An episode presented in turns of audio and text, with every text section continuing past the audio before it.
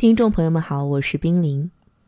记得在三年前，我第一次接触到线上有声书，当时我纯粹认为这是比较省事儿的读书方式。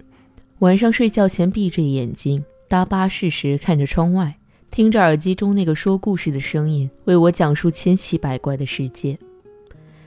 但是相信你在听书时也曾经和我一样，内心有一大群动物奔驰而过，比如，哎呀，这里主人公的呼唤应该再激烈一点，这句话的情感不应该是愤怒的吗？哎，这个主播播的完全掌握不到节奏啊。嗯，这个情节应该配那首音乐，出来的效果肯定好很多。等等等等。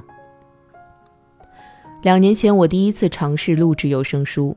我才发现，要为听故事的人营造书中世界，并不只是文字作者的工作，因为在以声音作为媒介传播文字的方式中，声音的演绎者是具有非常重大的责任或者说影响力的。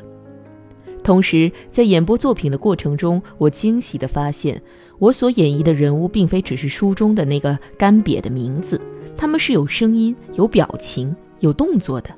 我甚至可以想象到汗水从人物的额上渗出，顺着不平滑的面部皮肤，时快时慢地蜿蜒向下流淌，同时反射出太阳光熠熠的升起。而我自己就站在不远处的树荫下，用长镜头、特写镜头、快镜头、慢镜头，目睹着这一切。然而，用文字来表达一种感受或体验，永远是不足够且不准确的。甚至用声音，也只能尽演播者所能，用声音技巧、后期音效、背景音乐，尽量呈现出他脑中这个故事的色彩。我所要说的是，真正投入其中，成为一个演绎者，你能得到的读书体验是另外一个全新并且更好的世界。你不只是输出者。可能有人会问，我知道做一个主播很有意思，我也很想试一试，但是我很忙啊，哪有闲工夫定期更新录上一本书呢？我记得这也是我刚开始尝试录音时让我踌躇的一个原因，那是因为当时没有一个让我小试牛刀的机会，没有一个向我自己证明我是有能力做这件事的这样一个契机，所以现在。文道书社举办了这样一场让所有人都有机会发现自己的声音魅力的比赛。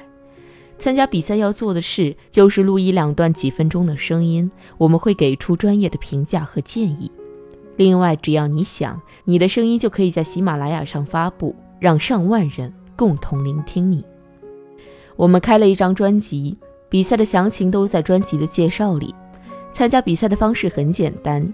你可以加微信，也可以直接评论任意音频或私信我们。微信号是 b i l l i e s b b。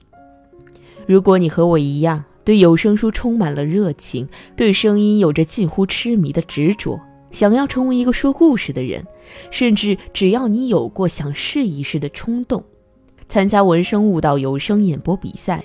就是你对自己长久以来那颗蠢蠢欲动的心的一个交代。比赛报名在七月截止，期待听到你的声音。